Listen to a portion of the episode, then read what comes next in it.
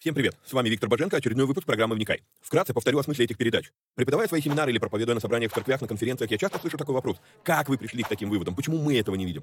Я заметил, что у людей в голове часто лишь набор вырванных из контекста строчек из Библии.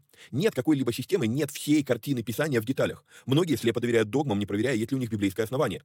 У меня же стремление сложить единую картину всех этих пазлов и увидеть, что же Писание действительно говорит, а чего не говорит. Багаж размышлений стих за стихом почти по всему Писанию я и выкладываю в этих видео. Важное предостережение. Не стоит воспринимать эти передачи как конечное учение. Цель этих эфиров лишь только показать, как можно разбирать Писание, ознакомиться с известными мне версиями, выдвинуть свои. При этом предупреждаю, что эти передачи могут быть опасны, так как могут выдвигаться еще сырые, невыверенные идеи.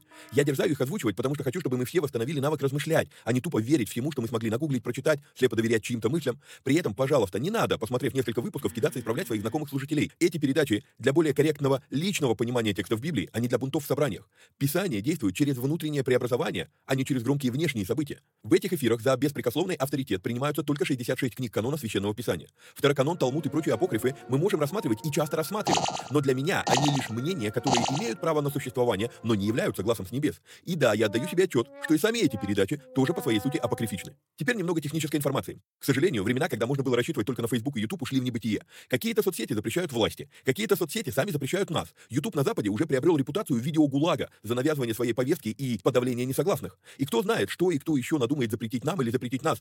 Видеогулаг уже дважды уничтожал наши каналы. Поэтому мы ведем много разных средств коммуникации с вами. Если вдруг что случится с нашими социальными сетями, помните, что есть сайт успехвбоге.рф, где можно подписаться на рассылку и всегда быть в курсе новостей. На данный момент мы используем четыре платформы для видеоматериалов. Odyssey, Rutube, Zen и Rumble. Ну и пока еще используем видео ГУЛАГ. Ссылки на все эти каналы стараемся добавлять под каждое видео. Кстати, может кто не знает, но на видеоплощадках можно ускорить воспроизведение. Мне кажется, что я говорю довольно медленно, поэтому в записи можно смело вставить скорость в полтора раза быстрее. Помогайте нам находить отрывки, достойные того, чтобы выложить их в виде сторис, рилс, шортс, клипов. Если увидели хороший лаконичный отрывок, пишите в канале на телеге. Название видео, где увидели этот сегмент и какая минута. Эти передачи можно также слушать в виде аудиоподкастов. Подписаться на подкасты можно через успехвбоге.рф наклонная черта подкасты. Говорят, хорош тот учитель, после учения которого вопросов стало только больше. Вот я и стараюсь быть хорошим. Если после просмотра передач у вас возник вопрос, вы можете его задать в специальной группе на Telegram. Попасть в нее тоже можно через канал в Телеге. Кстати, все новости служения помимо сайта тоже публикуются в этом канале. Есть просьба. Социальные сети считают крутыми и начинают продвигать те ролики, которые досмотрели до конца, которые лайкают, комментят и которыми делятся с друзьями. В какой-то мере можно даже сказать, что когда мы делаем эти простые действия с христианскими видеоматериалами, мы помогаем распространению Слова Божьего. Алгоритмы соцсетей начинают рекламировать эти материалы, если видят, что вокруг них много активности. Поэтому, если у вас не убудет, прямо сейчас ставьте пальцы, подписывайтесь на канал, жмите колокольчик, комментируйте, обязательно делитесь ссылкой с друзьями и все такое. Поехали!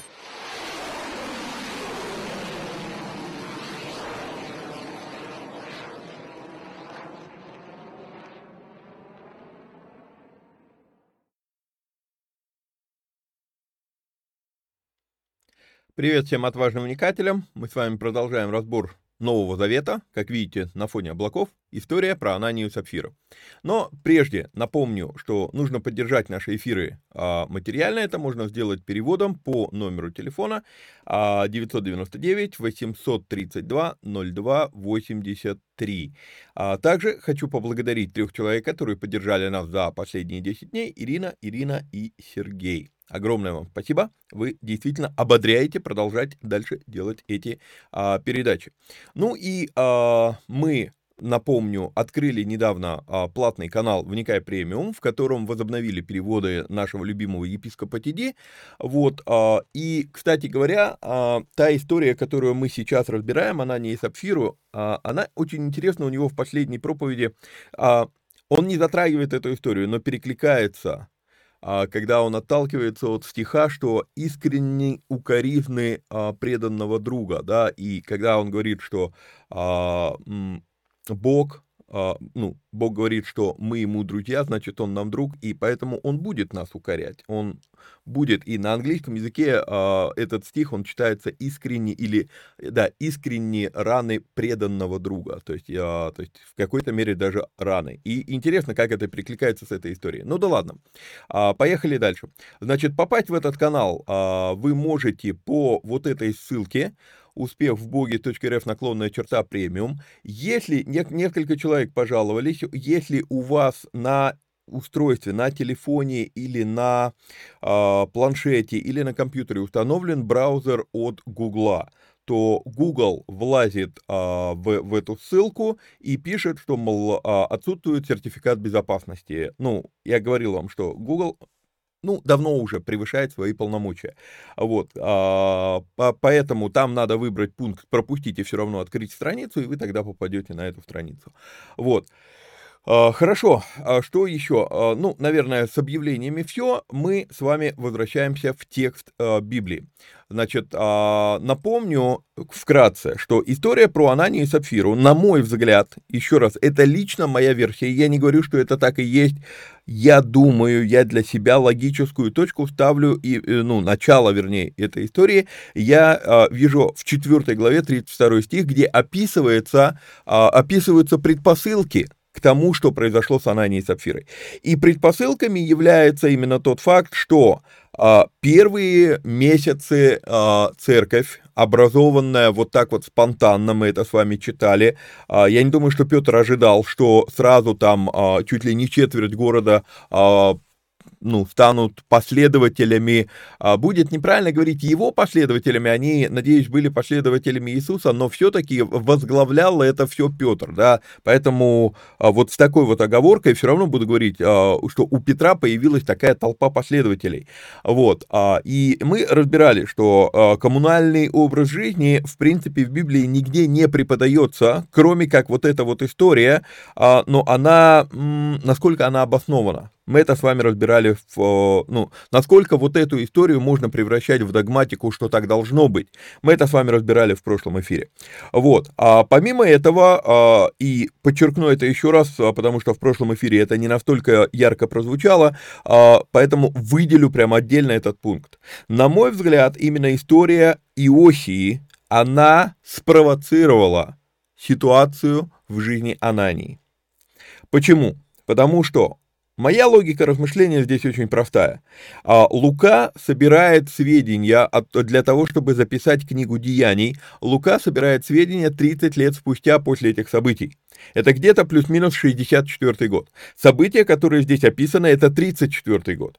А, и поэтому, получается, для, у меня возникает вопрос, если все и каждый делали, потому что здесь вот такая, так, такая формулировка в 34 стихе, да, что «ибо все, которые владели землями и домами, продавая их, э, приносили цену проданного и полагали к ногам апостолов», и, и вот это слово «все», мы очень часто на него обращаем внимание, что «ну это вот все делали». Во-первых, не все, а все, у которых были земли и дома, то есть это уже не все. Мы с вами разбирали, что вряд ли это был единственный дом, да, то есть, скорее всего, это те дома, которые были дополнительные, то есть, а, то, что мы сегодня бы назвали, допустим, инвестиционные объекты недвижимости, да, то есть, у меня есть где жить, но у меня есть еще пара-тройка там квартир, да, а, которые я могу сдавать, а а могу продать и положить к ногам апостолов, потому что в церкви есть нужда. И вот, вот скорее вот такие вот квартиры, а, вернее дома и земли продавались. Потому что иначе какой смысл, да, то есть получается, я хочу помочь церкви, но при этом я сам оказался бездомным, поэтому теперь церковь должна заботиться обо мне. Это не помощь. Вот, поэтому э, для меня вот тут ну, не клеится, что это делали все. Более того, если это делали все, то в честь чего бы запомнилось имя Иосии 30 лет спустя? Лука задает вопрос в церкви в Иерусалиме, как это все происходило, и они говорят, ну вот был такой человек Иосия. Понимаете? То есть, а, если это делали все, то имена не запоминаются. А, если это было нормальное явление, то это тоже не запомнилось бы. Мое подозрение, что, скорее всего, из-за того, что Иосия оказался экстравагантным жертвователем, то есть жертвователем, который принес, ну, реально шокирующую а, сумму приношения, а, он оказался приближенным к апостолам, а, что я, в принципе, нередко и сегодня в церквях вижу, и я даже не думаю, что это неправильно. Вот. А, то есть есть вещи, которые, может быть, они нам не нравятся, но я постоянно задаюсь вопросом, и это, кстати, вот во «Вникай премиум» у нас было буквально вчера это обсуждение, а тоже, как относиться к торговле в церкви, когда, допустим, там привели такой пример, вот, мол, там а, в церкви, допустим, продают мед. Ну, кто-то, видать, из своих верующих, там, а, пасека и продает мед, да, хорошо это или плохо. И я подхожу ко многим вопросам а, с точки зрения, вер, вернее, ко, ко многим ситуациям я подхожу с точки зрения, а реально ли с этим бороться? Потому что если с этим нереально бороться, то какой смысл пытаться? Вот. А, ну, отдельно не буду переходить на тот вопрос. Вот, а, то есть это мы в группе его разобрали в, в, в закрытом канале «Вникая премиум». Вот, а, здесь а, та же самая позиция. А, люди, которые жертвуют экстравагантно, их замечают – и хочешь ты того или нет, это, это естественное событие внутри человека. Если ты это узнал, если ты это заметил, то ты будешь относиться к этому человеку по-особенному. А мы, когда с вами дойдем до второго Коринфянам, мы с вами увидим, что Павел, а, по сути дела, констатирует факт, что так есть, и он даже а, в какой-то мере стимулирует такое отношение. То есть мы это с вами увидим во, второ, во втором Коринфянам, ну, Павел, э, ну, обязательно будем это разбирать. Вот, то есть я не считаю это чем-то плохим. Но, однако, мы видим вот в данном случае э, именно то, что Иосия еще раз, это моя гипотеза. То, что Иосия оказался приближенным к апостолам благодаря своему экстравагантному жертвованию, а, возбудило некоторую, ну, назовем это ревность, а, наверное, будет точнее сказать зависть у Анании. И вот именно неверный мотив приношения послужил поводом для, для того, что описывается в первой половине пятой главы. Мы с вами читали, да, то есть вот он, некоторый муж имени Манания, с а, женой свою Сапфирую, а, продав имение, утаил из цены с ведома, но сказал, что положил все. Мы это с вами видим из ответа Петра, когда Петр в четвертом стихе говорит, чем ты владел, не твое ли было, и приобретенное продажей не в твоей ли власти находилось? Для чего ты положил это в сердце, в сердце твоем? Ты солгал не человеком, а Богу. Мы разбирали с вами эту фразу вот в прошлом эфире. Услышав сии слова, Анания пал бездыханен, и великий страх объял всех слышавших это. На этом мы в прошлый раз с вами остановились. Теперь идем дальше. И встав юноши, приготовили его к погребению и, вынеся, похоронили.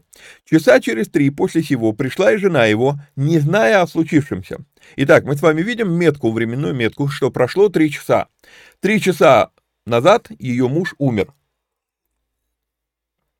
Теперь, когда заканчивается разговор Петра с а, Сапфирой, в девятом стихе, он говорит, вот входят в двери, сейчас выделим конкретно стих, входят в двери погребавшие мужа твоего. То есть они уже успели его похоронить. И вот тут вот мы с вами остановимся и поговорим о том, как же так получилось, что за три часа всего лишь они успели его похоронить. А похоронные практики, надо понимать, что похоронные практики тогда сильно отличались от нынешних. Если здесь мы с вами читаем, что через три часа они уже вернулись, похоронив его, то у нас сегодня это три дня между смертью человека и тем, что его хоронят. И вот тут вот как раз а, нужно с этим а, тоже разобраться. Это очень, а, это просто расширяет кругозор. Вряд ли это повлияет на ваше богословие, но это а, расширяет кругозор. Зачитаю. Похоронные практики тогда сильно отличались от нынешних. В принципе, в Библии нет повеления, как именно нужно хоронить. Есть только упоминание, что это происходило, и отрывочное описание некоторых процессов. По факту же современная длительная процедура, принятая у нас три дня, а, это лишь следствие современной культуры, мифологии и законодательства. То есть это та самая догма, не имеющая библейского обоснования, о которой я говорю в заставке, да, то есть э, у нас просто в голове укоренено, что, окей, три дня, я, я недавно был ой, недавно, уже годы прошли, несколько лет прошло, а, был, а, принимал участие в одном диалоге, где человека а, похоронили, по-моему, на второй, что ли, день. И у людей такой вопрос, а, а что так быстро? Потому что у нас в голове утверждено уже, ну, три дня на это уходит, да, а тут два дня, а что так быстро? Ну, там была болезнь, поэтому форсировали события. Вот. А, итак, в, в во времена Библии, во-первых, вот в эти времена, во времена книги Деяний, никто не проводил вскрытие для выявления причины смерти. Кстати говоря, я тут недавно узнал такую вещь, когда а, разбирались насчет, а, ну, вот этой смертности от ковида, повышенная она, не повышенная и так далее, и так далее, и я наткнулся на то, что наши исследователи, русскоязычные исследователи, они говорят, что вот, мол, есть печальная, печальная практика, что в Америке не вскрывают, в большинстве случаев не вскрывают умершего, вот, а, и поэтому как бы достоверно, ну, неизвестны причины смерти. У, а, ну, то есть вот вроде как повышенная смертность, а от чего, непонятно, да, вот, то есть это чисто вот, не знаю, как там в бывших республиках, да, там сейчас каждая страна сама по себе и там свое законодательство, вот, но на территории Советского Союза был, была вот эта практика, сбор статистики причин смерти. И она у нас вот в России, насколько я понимаю, она по сей день осталась, хотя, ну, глубоко я, я в это не, коп, ну, не вникал, вот, но я так понимаю, что по сей день у нас проводятся вскрытия для выявления а, причин смерти. И вот поэтому у нас на это уходит куча времени. Плюс еще есть некая мифология там, что вот, мол, душа и так далее, там три дня это а, она покидает тело, а, тоже не хочу туда глубоко уходить, оснований библейских для такого взгляда а, практически нету. Вот, а, эта мифология, кстати, приходит из, а, из Израиля, именно поэтому Иисус ждал 4 дня, а на четвертый день он пришел к Лазарю, то есть, ну, Отголоски мы этого видим, но обоснования этому нет. Вот, читаю комментарий дальше. Значит, в те времена никто не проводил вскрытия, поэтому уже куча времени сокращалась. В силу более жаркого и влажного климата тело быстро начинало разлагаться, распространяя запахи, поэтому от тела старались избавиться сразу. Богатые могли позволить себе пещеры для захоронения, каменные гробы. Да? Вот. Бедные их тела зачастую просто выкидывали на городскую свалку. Так продолжалось где-то до 5-6 века, я сейчас точно не могу сказать, а и у меня не запомнилось имя этого епископа, но один из видных епископов вот того периода, а, он а, озвучил эту мысль, как можем мы тело, которое было храмом Духа Святого, то есть это христианский епископ, то есть он, и он задается вопросом, как можем мы тело, в которое, которое было храмом Духа Святого, пока человек был жив, просто выкинуть на свалку? И вот с этой фразы начинается построение, появление ритуалистики вокруг похорон, то, что сегодня вылилось вот в это вот огромные процессии, причем эти процессии, а, эти обряды, там всякие отпевания там а, и прочие вещи, они сегодня применяются даже в адрес нехристей неверующих людей. Не, а, человек всю жизнь был атеистом, но когда его хоронят, его надо похоронить по православному обычаю.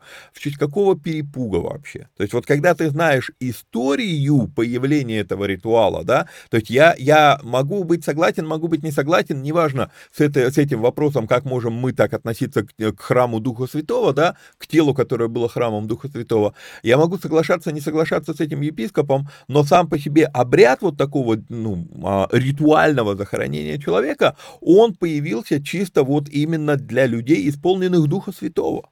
Когда человек всю жизнь был исполнен всяких других духов, вопрос, почему мы вдруг хороним этого человека. Ну, это, это отдельно, отдельно пофилософствовать можно. Вот. И, а, дальше пишу а, комментарий. И тогда вот, после слов этого епископа, а, простой процесс избавления от разлагающегося тела стал обрастать кучей ритуалов в христианстве. Поэтому в данном случае, если Анания был богат, его просто отнесли в пещеру, если нет, то просто выкинули тело. Скорее всего, успели уже обвить платками, да, вот, но а, еще раз напомню, что когда а, полагали тело в гробе, то есть в каменной пещере, а, вот это называлось гробами, когда полагали тело в гробе, то а, это не было еще похоронами. То есть это положили, человек должен был там сначала усохнуть, да, а, плоть, а, плоть ну, по сути дела, сгнить, вот, а через год человек приходили и снимали с него платки, а еще только через год, то есть через два года, получается, после момента смерти, его уже окончательно захоранивали, то есть это уже были просто оставшиеся только кости. Okay? Таков был обряд похоронения, захоронения, вот, э, ну, по крайней мере, в ветхом, ветхозаветные, вот древние-древние времена, шумерские поколения, э, шумерские народы, вот у них был такой обряд э, захоронения. Вот, а, соответственно, вот этот первый этап просто извините за, может быть, не совсем тактичность э, фразы, да, но чтобы не воняло, давай унесем, вот, и все. То есть это делалось быстро, поэтому здесь три часа не должны нас удивлять. Вот, а через три часа после сего пришла и жена его, не зная о случившемся. Петр же спросил ее, скажи мне, за столько ли продали вы землю? Заметьте, он формулирует вопрос, за столько ли вы продали землю? То есть вот из этого вопроса Петра я делаю вывод, что, скорее всего, Анания сказал, вот это вся цена э, земли. И мы в прошлом эфире говорили с вами, что, в принципе, никто его за язык не тянул, его никто не заставлял заставлял. Он мог сказать, ну мы вот землю продали, вот часть принесли вам. И, и ничего бы не было. Вот реально. Это нормальное явление, что ты принес не все. И когда мы включаем мозги, да, то вот, вот эта история, а, история Иосии а, Левита, а, она нас так как-то впечатляет, вау, это круто, все, но а, еще раз напомню, один раз только сказано в Библии, и там мы это разбирали с вами, когда были в согласованиях Евангелий, что там была проблема у этого богатого юноши. Вот, один раз было сказано, пойди продай все, что имеешь, и раздай нищим. А все ритуалы приношений, они описывают малую долю от твоего имения, и максимальное, что могло быть, это десятина. 10%. То есть вот, вот это вот а, почему-то мы, ну, у нас как бы мозаика, вот а, то, что, опять же, я в заставке показываю, пазлы не сходятся, да, то есть я вот этот элемент знаю, я вот этот элемент знаю, вот этот элемент знаю, но мы их не складываем вместе. И поэтому создается вот это урывочное впечатление, что, о, чем больше ты пожертвуешь, тем лучше. А, я сомневаюсь, что это положительная история в Библии. Вот в чем дело. Окей, поехали дальше. Вот, а за столько ли вы продали землю? Она сказала, да, за столько. Но Петр сказал ей, что это согласились вы искусить Духа Господня? Вот входят в двери погребавшие мужа твоего, и тебя вынесут. Вдруг она упала у ног его и испустила дух. И юноши, войдя, нашли ее мертвую, и, вынеся, похоронили подле мужа ее. А, Несколько, несколько аспектов, которые здесь возникают. Первый вопрос, а, совсем недавно я с ним столкнулся, и столкнулся я с этим вопросом у мессианского равина. Мне никогда в голову не приходило сопоставить эти вещи, а он, когда это озвучил, я такой, вау, а и правда, что может возникнуть такой вопрос. Итак, а, а разве женщина не должна быть покорна своему мужу? Вот муж сказал, давай скажем так, и она здесь должна быть послушна. И тогда за что ее осуждать? А, мне, вот что мне нравится в а, раввинах, да, то есть я вам еще раз скажу, не все, не все я от них беру, далеко не все. Но что мне нравится, то некоторые вопросы, которые они задают по поводу библейских текстов, они реально заставляют тебя прямо осмыслить, вау, а я так не думал, да. И вот, ну, и вот эти вот ну, это расширяет все-таки а, горизонты мышления. И это, на мой взгляд, это полезно и хорошо.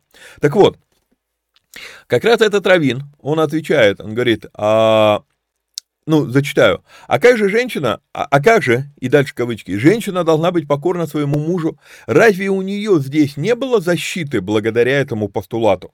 Так вот, этот Равин говорит, что женщина, она помощница, соответствующая мужу своему в делах Божьих. И дальше он уточняет интереснейшую вещь, он говорит, точно так же, как мы покорны властям в рамках Божьих пределов, мы с вами говорили про рамки власти, да, рамки, в которых действует власть на земле, вот, а точно так же, как мы покорны властям в рамках Божьих пределов, так и жена покорна мужу в рамках Божьих пределов. То есть, если муж говорит ей делать то, что а, противоречит Слову Божьему, то, что противоречит повелениям Божьим, то а, здесь она не поко... ну, может быть непокорна. Здесь еще трижды вопрос, надо ли ей быть непокорным, но обязательством ее это не является. То есть есть еще такое понимание, как мудрость, да, мудрость в отношениях. Вот, но это отдельно. Мы еще дойдем до этого позже, будем говорить. Вот.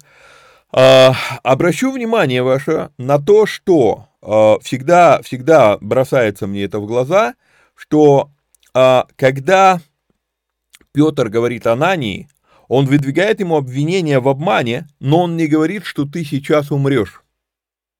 То есть Анания упал сам, получается, да, то есть просто, еще раз читаю, чем ты владел, не твое ли было и приобретенная продажа не в твоей ли власти находилась, для чего ты положил это в сердце своем, ты солгал не человеком, а Богу. И он не говорит, умри, да, он не говорит, ты умрешь сейчас за это, он, он просто говорит, смотри, вот, вот что ты сделал, и Анания пал бездыханен. Окей? Но не такие слова у Петра к, а, а, к Сапфире. Сапфире он говорит конкретно, вот входят в двери погребавшие мужа твоего, и тебя вынесут. То есть есть радикальное отличие. Петр заявляет суд на Сапфиру. Про Ананию мы этого не видим, про Сапфиру мы это видим. Вот. И поэтому здесь мы однозначно должны признать тот факт, что здесь происходит смертная казнь. А в Ветхом Завете, я уже говорил об этом неоднократно, есть порядка 20 поводов, почему должна, должна применяться смертная казнь. И она применяется камнями. И здесь такое ощущение, что вот те слова, которые говорит Петр, они как камни выступают. И получается, происходит вот эта вот смертная казнь. И вдруг она упала у ног его и испустила дух, и юноши, войдя, нашли ее мертвую и, вынеся, похоронили подле мужа ее. И дальше я пишу комментарий по этим трем стихам, по этим дву, двум стихам. А, Сапфира соглашается на подлог. Она упускает две возможности изменить положение вещей. Она могла не соглашаться с Ананией, сказать, слушай, давай не будем врать. То есть Анания ей говорит, мы, ну, мы сделаем вот так. Она могла сказать, слушай, давай не будем. Это первое. Второе, где она могла изменить положение вещей, теперь же хотя бы касательно самой себя, а, когда Петр задает вопрос, вот она приходит, да, вот ну представьте себе, с чего бы, с какого бы перепуга в церкви тебе задали вопрос, почем вы продали землю? Называя конкретную цифру. Вот вы за столько продали землю? А сам по себе факт того, что тебе задали этот вопрос, уже должен насторожить и а, уже, уже пахнет чем-то, что что-то здесь подозрительно. А почему ты спрашиваешь? Понимаете? То есть она могла уже на этом уровне просечь, что дело пахнет керосином и покаяться. То есть Петр предоставляет возможность покаяться, но Сапфира ее не использует. Есть, а Анании Петр не предоставляет возможности этой. Но э, Сапфире он задает вопрос. И этот вопрос параллелится, у меня он параллелится с вопросом, который Бог задает э, Адаму. Адам, где ты? То есть ты дай оценку своему положению и отреагируй адекватно. Ты отреагируешь покаянием или ты отреагируешь оправданием? Оправданием, ну окей, изгнан из сада Эдемского. Здесь, э, да, так, Окей, тебя вынесут, и, вы, и вынеся ее похоронили подле мужа ее. И великий страх объял всю церковь и всех слышавших это. И с 11 стиха до 14 стиха я пишу, что, даже до 15, я пишу, идет перечисление после, по, полезных последствий плачевной ситуации. Еще раз, идет перечисление полезных последствий плачевной ситуации. То, что ее вынесли и похоронили подле мужа, ее историю не закончило. Потому что дальше я вижу продолжение этой истории. И великий страх объял всю церковь и всех слышавших это. Руками же апостолов совершались в народе многие знамения и чудеса, и все единодушно пребывали в притворе Соломоновом. Из посторонних же никто не смел пристать к ним, а народ прославлял их. Верующих же более и более присоединялось к Господу множество мужчин и женщин, так, что выносили больных на улице и полагали на постелях и кроватях, дабы, хотя тень Петра, э, тень проходящего Петра осенила кого из них. И вот тут вот 16 стих можно было бы присоединить к этой истории, можно было бы оставить самостоятельным стихом, можно было бы, наверное, Да, либо, либо присоединить, либо оставить. Потому что вот с 17 стиха уже начинается совсем другая э, история. Вот. Э, зачитаю свои комментарии по вот этим трем-четырем стихам. Лично я здесь вижу воплощение принципа, что Бог способен зло обратить во благо. Если смотреть поверхностно, то вроде бы здесь, в этих четырех стихах, мы видим противоречие. А, с одной стороны, мы читаем с вами, что великий страх объял всю церковь, да, а, с другой стороны, они все единодушно пребывали вместе. Вот оно, великий страх и единодушно пребывали вместе, все. А, вроде как это противоречие. С одной стороны, дальше, из посторонних никто не смел пристать к ним. С другой стороны, верующих же более и более присоединялось к Господу. И хотя здесь сказано Господу, мы четко можем видеть, ну, к церкви. Да, то есть, а, казалось бы, вот, ну, есть, ну, как так? То есть, с одной стороны, страх, и в то же самое время они от этого страха не разбежались. С другой стороны, вроде никто не смел пристать к ним, но верующих становилось все больше и больше. С этим надо разобраться. Читаю комментарий. А, так, еще раз, да, лично я вижу здесь воплощение принципа, что Бог способен зло обратить во благо. Если смотреть поверхностно, то вроде здесь есть противоречие. Вроде как великий страх объял всю церковь, с другой стороны, все единодушно пребывали вместе. Вроде как никто из посторонних не смел пристать к ним, с другой стороны, народ прославлял их, и верующих все более присоединялось к Господу. С другой стороны, если понимать глубинные процессы в психике человека, то ты понимаешь, никаких противоречий здесь нет. Во-первых, любого человека интригует и привлекает наличие силы. Однако, сила должна быть сбалансирована. Наличие силы привлекает человека, если этой силы достаточно для установления порядка и при этом недостаточно для появления диктатуры. И вот эту вот, вот эту тонкую грань очень мало кто способен понимать. А современная ментальность, мы, не знаю почему, меня это многие годы уже удивляет, мы постоянно мечемся из крайности в крайность. Если свобода, то абсолютная. Но абсолютная свобода – это вседозволенность. И когда начинается вседозволенность, это то, что мы с вами видели по, э, как там эти были, откуда начал, ну, проявилось это движение БЛМ, э, Флойд, да, Флойд, по-моему, Джордж Флойд, э, этот африка, афроамериканец был, которого полицейский убил. С чего все начало, началось там, да? Я понимаю, что отдельный разговор – что он умер от удушья или он умер от передоза наркотиками, потому что смерть, э, смерть наркотическая. Кто-то говорит, что ему уже в скорой помощи вкололи наркотики, чтобы отмазаться и так далее. То есть я не хочу с этим разбираться. Я хочу разобраться с последствиями. С одной стороны, если он действительно был а, рецидивистом, который постоянно уже не первый раз воровал деньги а, в этом магазине, почему вызвали полицию, да, вот, то а, действие полицейского может быть, оно было избыточным, но оно было направлено на установление порядка. Это первое, что надо понимать. Теперь второе. А, это даже надо, ну, откладываем даже это в сторону. Как это потом проявилось?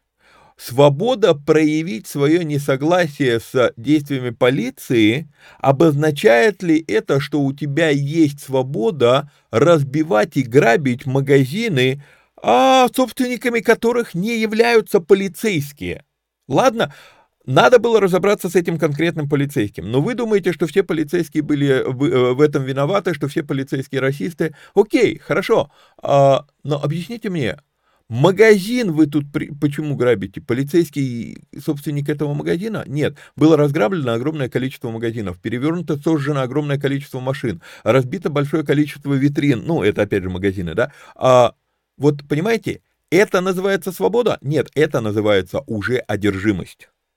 И а вседозволенность – это одержимость, это отсутствие свободы. То есть, с другой стороны, на другом, на другом краю спектра находится диктатура, где подавлена всякая свобода. И получается, что э, если вот, ну, еще раз, я сейчас размышляю не о политических каких-то мотивах, а я сейчас пытаюсь просто показать, вот как, как, как, как человеческая психика современного человека устроена. Э, в России пытаются навести порядок, это сразу, все западные СМИ это называют диктатурой. Э, не знаю, не уверен. Буквально сегодня столкнулся с тем, что э, провели, э, причем прозападное, э, про, прозападное э, агентство провело опрос населения, и я сейчас точные цифры не помню, по-моему, 76% китайцев считают себя свободными, и только 72% американцев считают себя свободными, да, то есть разница 76-72. А, и американцы сразу такие, ну, китайцы так, э, так говорят, потому что они не знают, что такое настоящая свобода. А вы знаете, что ли? Ну, то есть, когда, вы, когда у тебя нет свободы открыть магазин, потому что тебе могут магазин сжечь, просто из-за того, что кто-то где-то что-то сделал, вы хотите сказать, это свобода? Или хотя, когда ты не можешь назвать грех грехом, тебе за это канал а, заблокируют, да, а, и так далее, и так далее. То есть, а, Понимаете, мы кидаемся, то есть там, где пытаются навести порядок, мы кидаемся и называем это диктатурой. И я не говорю, что у нас нет диктатуры, я, я сейчас задаюсь вопросом, а, а, а на основании чего мы делаем оценку? Почему мы кидаемся в крайность? И в то же самое время у огромного количества людей святая вера в то, что в Америке куча свобод, а да нету там свободы. Я это понял еще в 2003 году, когда я первый раз туда приехал. Нету там свободы. Там есть а, всем понятная граница, ну, после которой тебя просто-напросто положат лицом в асфальт, оденут наручники, и, может быть, ты задохнешься, как этот Джордж, Джордж Флойд. Понимаете? А, то есть вот, вот, вот это вот, мы, мы, мы отучились мыслить сбалансированно.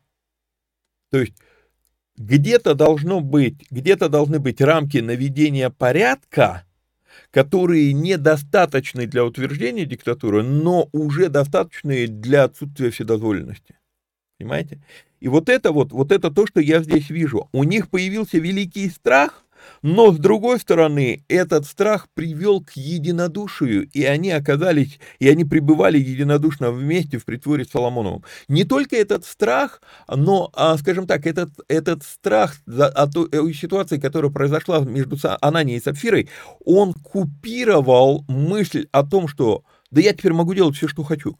А, и, и я неоднократно с этим сталкивался в современных харизматических церквях. И напомню, что сам я ну, отношусь к церкви, которую многие считают харизматической. У нас очень интересная церковь. То есть а, радикальные харизматы нас считают а, чуть ли не баптистами, да, вот, а для баптистов мы просто оголтелые харизматы. Вот, а, то есть мы где-то вот посередке находимся, да. Вот, но уверовал я в харизматической церкви, в другом городе это было. То есть у меня есть этот опыт, и когда я говорю эти вещи, я, ну, говорю не в том плане, что я осуждаю их, а я констатирую про себя в какой-то мере, да. То есть, а, так вот, я, я неоднократно сталкивался вот с этим вот оголтелым харизматизмом, когда Бог нас любит, поэтому, что бы мы ни делали, короче, вот это вот учение «спасен однажды, спасен навеки» спасение невозможно потерять и так далее, вот все вот эти ереси, вот, а, они приводят к, от, отсюда появляется учение о гиперблагодати, что тоже есть ересь, вот, а, и так далее, и так далее, вот, а, но я вижу вот в книге Деяний вот это действие с Ананией и Сапфирой, я абсолютно спокойно могу говорить, и вы имеете право не соглашаться, это ваше мнение, а, но я абсолютно спокойно могу говорить, это было действительно действие Бога которое, которое привело к тому, что люди, они пребывали единодушно в церкви, но при этом понимали, стоп, Господь не просто нас любит, но Он еще и блюдет рамки. Блюдет рамки. Рекомендую все-таки перед, ну, посмотреть вот а, тот последний перевод, который мы делали по TD. Прям он, он тоже очень интересно об этом говорит. Вот. А, так.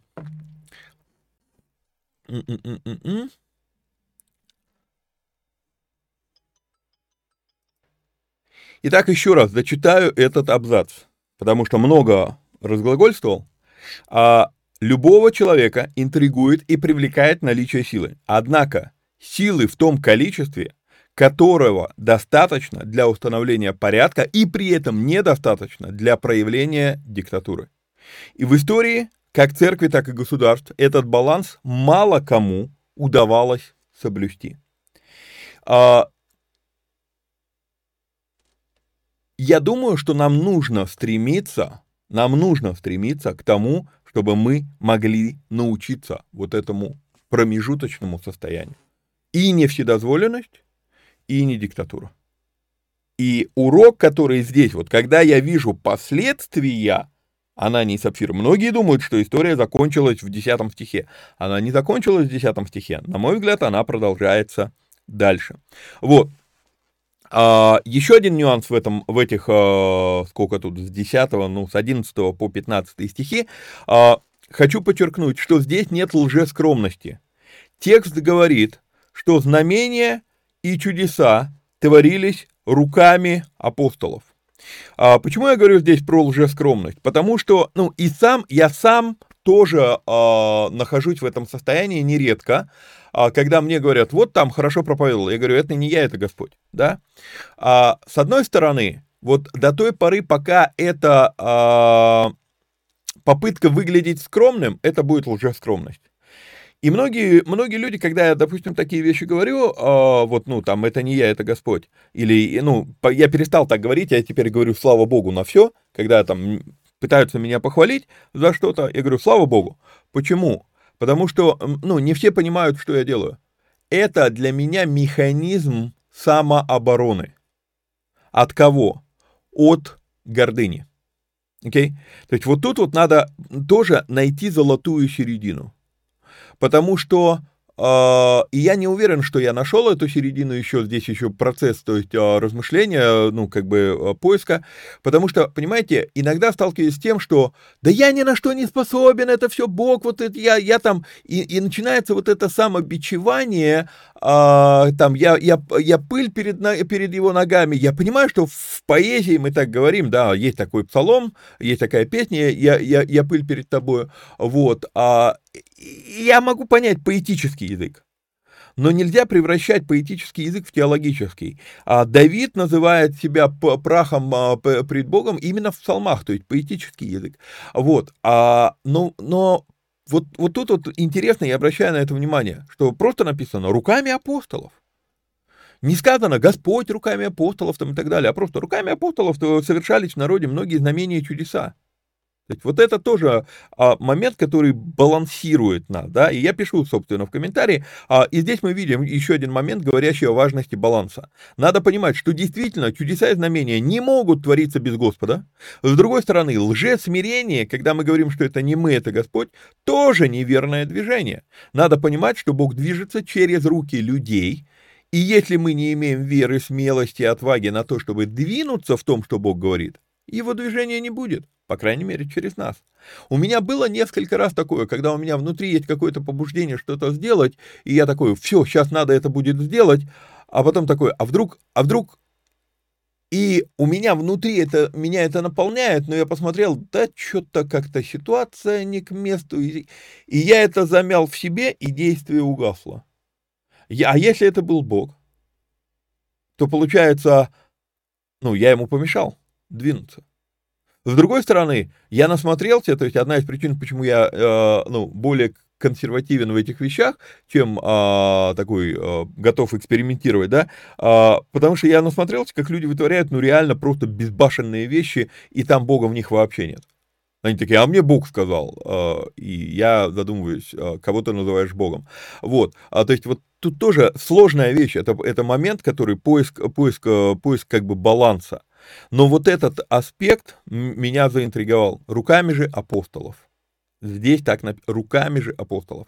Вот. Ну и довольно занятно, еще один аспект а, в этом отрывке, ну и довольно занятно обратить внимание, что люди прибавлялись, несмотря на довольно скандальное происшествие в начале этой главы. Мы часто боимся двинуться в каких-то радикальных вещах, задаваясь вопросом, а что подумают внешние, но если это действие было от Бога, то видим, что внешним это не мешает. Уж на что экстремальная ситуация, да, это, кстати, было одно из, а, одно из таких а, возражений, вот а, в премиуме мы беседовали по поводу, по поводу торговли в храме, а что подумают внешние, да, вот, вот, вот, а что под...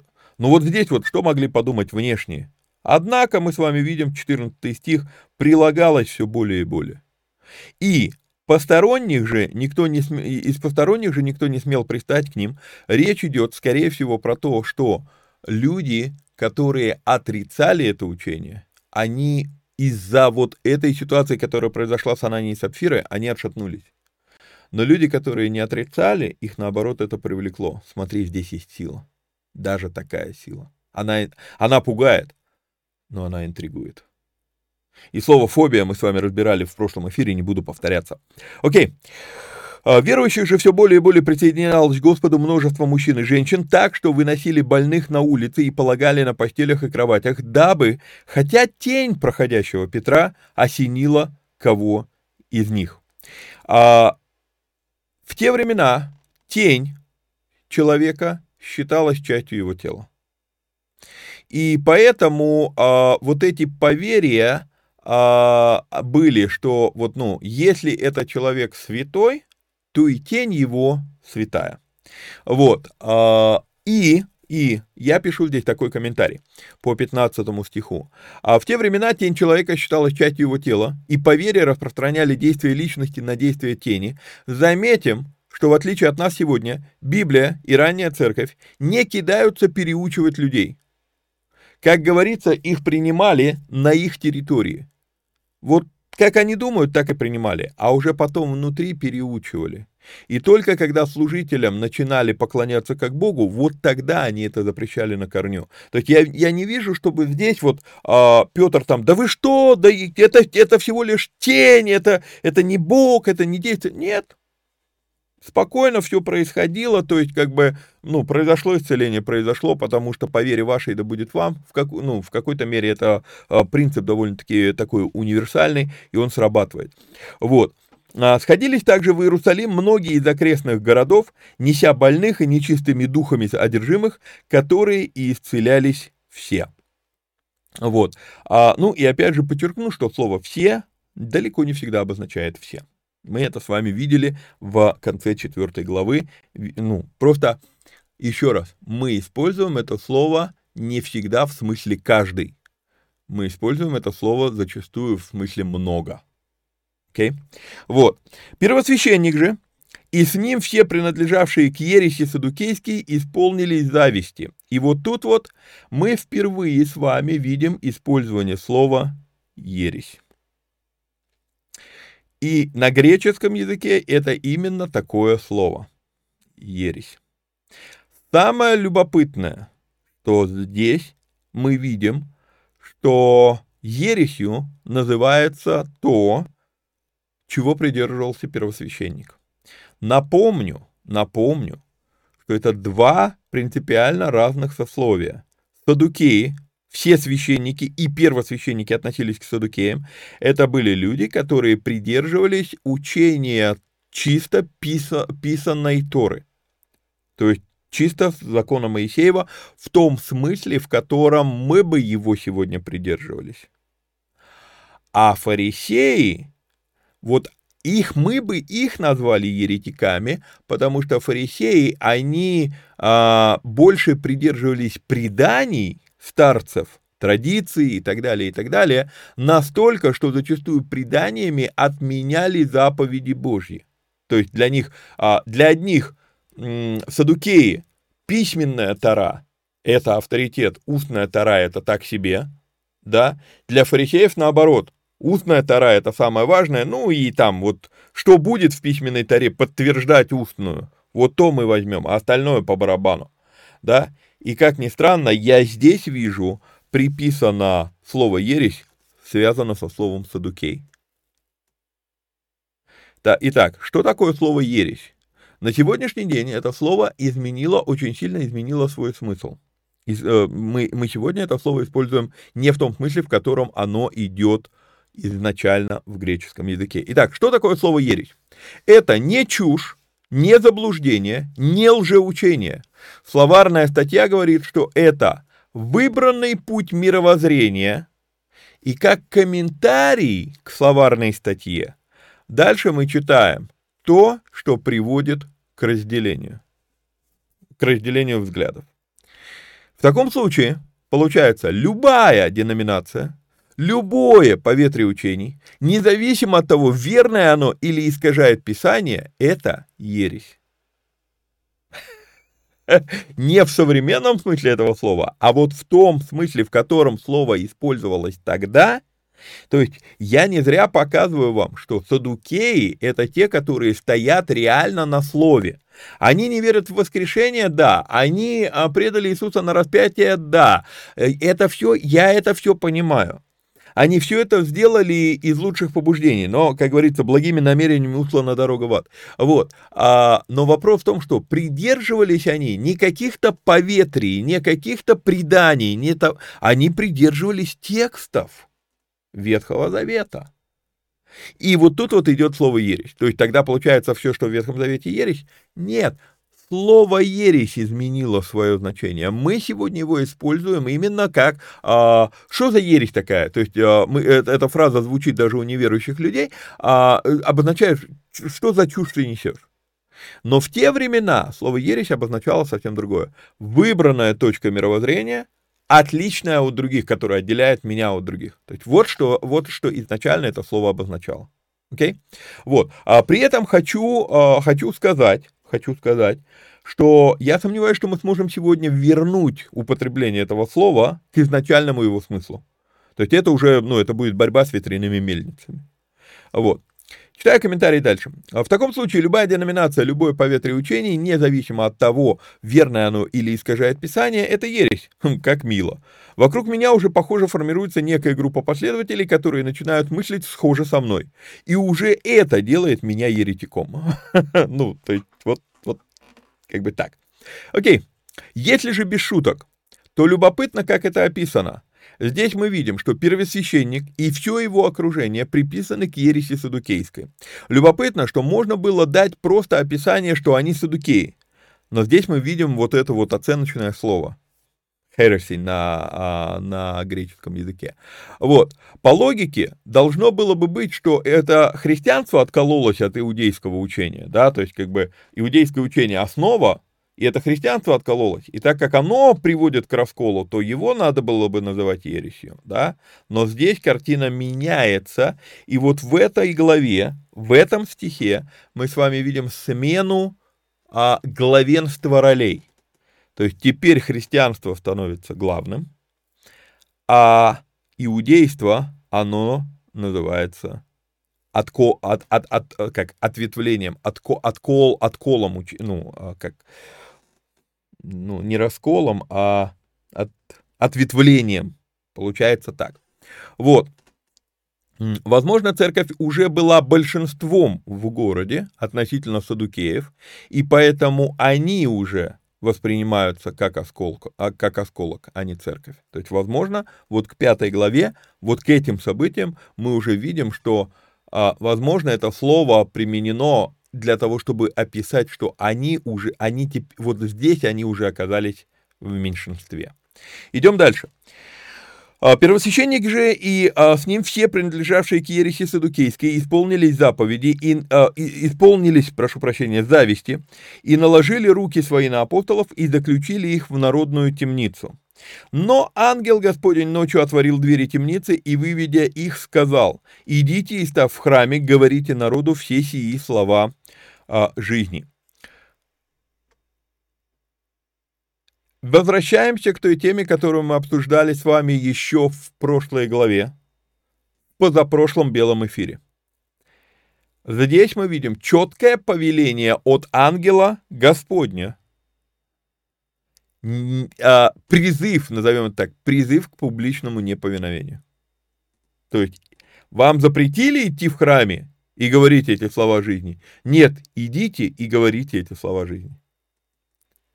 Синедрион, я вам объяснял эту вещь, что, происход... что произошло в четвертой главе, когда был исцелен хромой, или в третьей, где у нас, в третьей, наверное, да, не помню сейчас уже.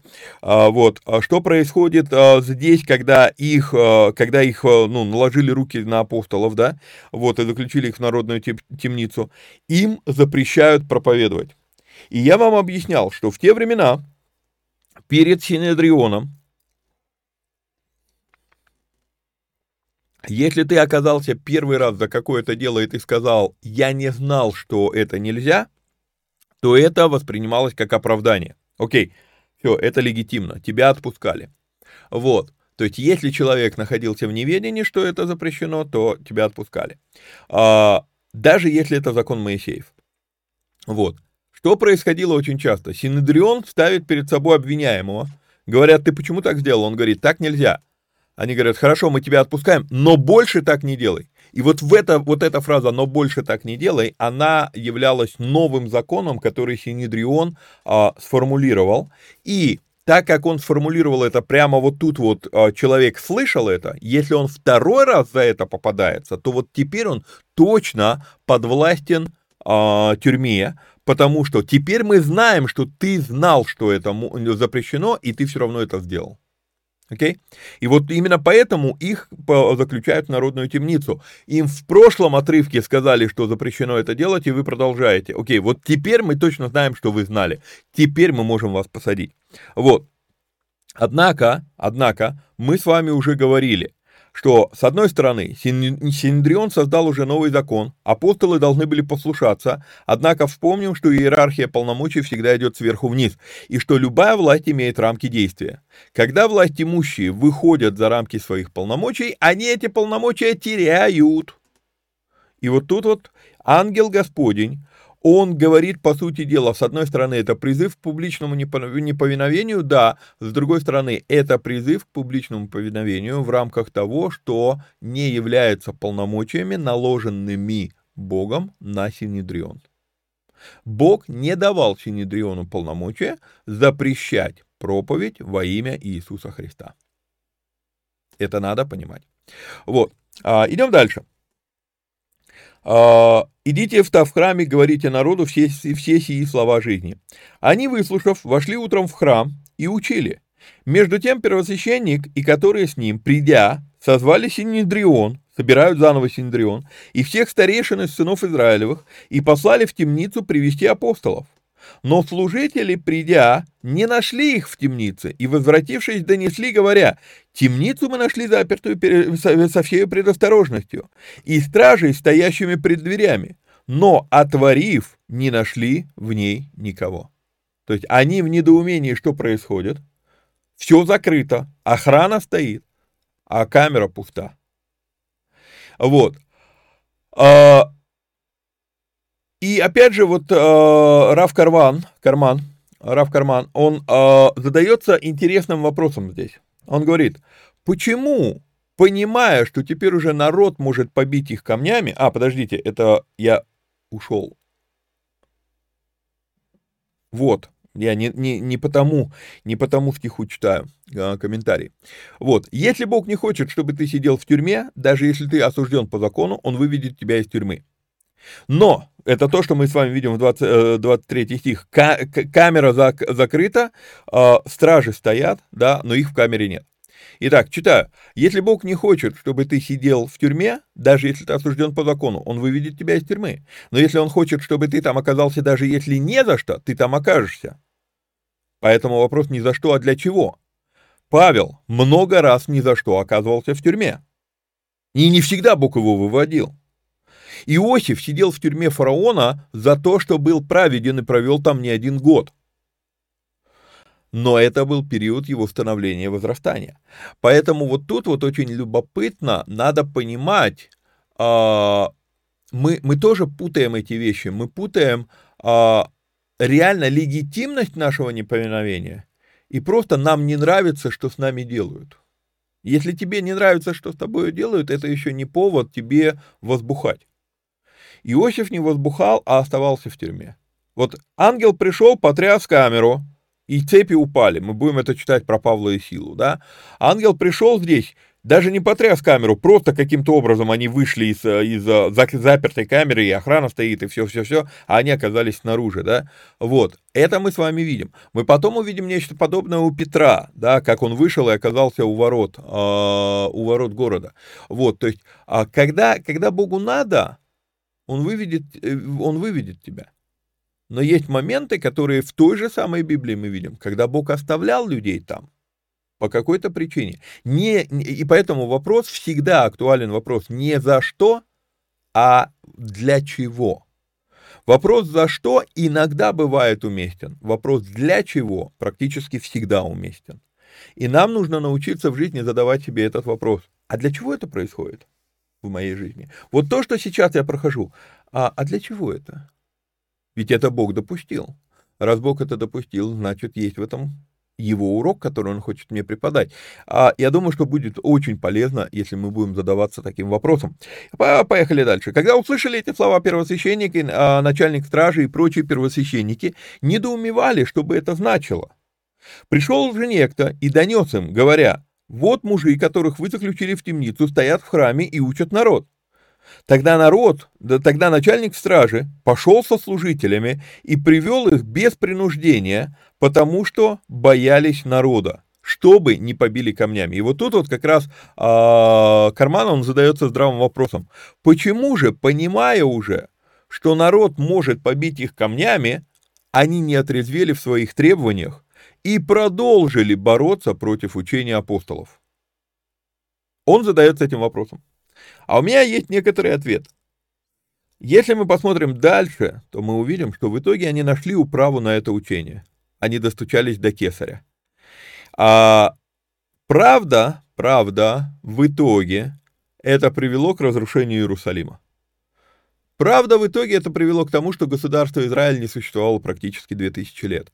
Мало кто ставит эти события в единую цепочку и Карман тоже, задаваясь этим вопросом, он как бы он оставляет этот вопрос висящим в воздухе. Может быть, он понял логическую цепочку, но она его напугала. Они пытаются всячески, они пробуют найти механизм против этого учения. Попробовали здесь, так, не получилось, попробовали здесь, не получилось, попробовали здесь, не получилось. В итоге они, а, они э, нашли, что можно руками кесаря подавить это служение. Исторически это было так, что э, кесарь, как римский, э, римский правитель, он не трогал евреев, то есть евреям разрешалось поклоняться, как они хотели поклоняться, хотя все другие народы должны были поклоняться иначе. И когда, и когда человек не поклонился э, кесарю, как своему Господу и Спасителю. Это была именно такая формулировка, что Кесарь мой Господь и Спаситель. И когда а, ну, евреи сопротивлялись этому, и не получилось их покорить, поэтому их оставили в покое. Теперь, когда появилось христианское учение, что сделали евреи? А евреи, а, когда их спросили, а, римские правители их спросили, это ваше учение? Если это ваше учение, то мы их не трогаем, то они тоже могут не исповедовать, не исповедовать кесаря Господом и Спасителем. И тут вот как раз иудеи, они говорят, нет, это не наше учение. И поэтому начались гонения на христианство. Но гонения на христианство, они привели к тому, что был разрушен Иерусалим. Иерусалим был разрушен, было полностью уничтожено государство Израиля, которое не существовало почти 2000 лет. То есть решение они нашли, но последствия этого решения были катастрофичны для истории этого народа. Видим ли мы логическую цепочку здесь? Немногие готовы это обсуждать. А я вижу прямую связь между этими событиями. А, придя же, приведя же их, поставили в Синедрионе и спросил их первосвященник, говоря, не запретили ли мы вам накрепко учить о имени сем, и вот вы наполнили Иерусалим учением вашим и хотите навести на нас кровь того человека. И, пожалуй, здесь мне придется, а, наверное, остановиться, потому что эфир уже больше часа. Вот, а, Сколько у нас тут еще? Ну, тут да, тут еще достаточно много что разобрать до конца шестой главы. Поэтому мы, наверное, на этом сегодня остановимся. Вот, и э, речь, речь Петра, ответ Петра мы разберем с вами в следующем белом эфире. Единственное, что, единственное, что Наверное, наверное, так как историю Анании и Сапфира мы закончили, и здесь мы уже плавно перешли в следующую историю, наверное, я все-таки сделаю еще перерыв сейчас черные эфиры, не буду заканчивать эту тему. Наверное, следующие эфиры будут черные. Ну, подумаю, посмотрим. Все. А, всех вам благ и благословений. На этом мы с вами сегодня заканчиваем. Напоминаю, что надо подписаться, лайкнуть, прокомментировать, поделиться ссылкой. Ну и у кого есть такая возможность, напомню, что буду рад, если вы поддержите нас материально. Это номер телефона у вас на экране. Ну, а так, до следующего эфира, а, думаю, что следующий эфир мы должны еще успеть на этой неделе а, сделать, хотя у меня сейчас прибавилось работы, поэтому, ну, трудно обещать, но должно получиться, даст Бог. Все, всех вам благ и благословений. Пока-пока.